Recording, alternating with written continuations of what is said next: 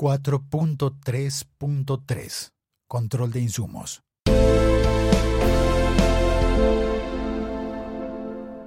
Continúa la lectura Mauricio Duque Arrubla.